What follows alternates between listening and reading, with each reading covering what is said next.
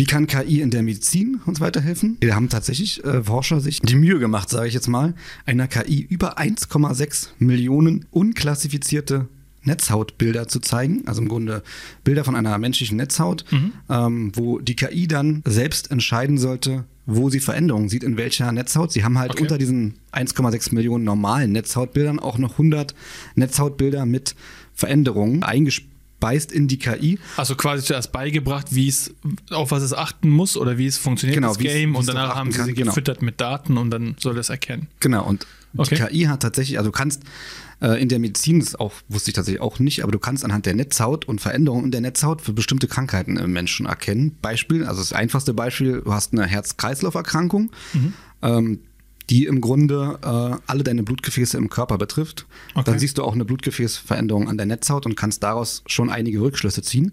Und das hat die KI tatsächlich auch geschafft und hat auch ähm, bei kranken Menschen die, Krank die Art der Krankheit erkannt. Also beispielsweise bei Parkinson-Patienten konnte die KI nur anhand der Netzhaut erkennen, okay, hier scheint es eine krankhafte Veränderung in der Netzhaut zu geben, wie beispielsweise Parkinson. Also wirklich auch die Krankheit wurde von der KI erkannt. Man hofft natürlich auch, dass man irgendwann sagen kann, ja, die KI schafft es auch, Röntgenbilder zu analysieren, was es teilweise wirklich auch schon schafft. Und ich denke, das wird fast nicht aufhaltbar sein, die Forschung mit KI. Da ist halt die Frage, ist der Arzt irgendwann unqualifizierter eigentlich als die KI? Ich sag mal, es ist natürlich auch eine Chance, das einfach, wie du schon meinst, das Gesundheitssystem zu entlasten, wenn KI wirklich äh, mal irgendwann nicht nur simple Jobs übernehmen kann,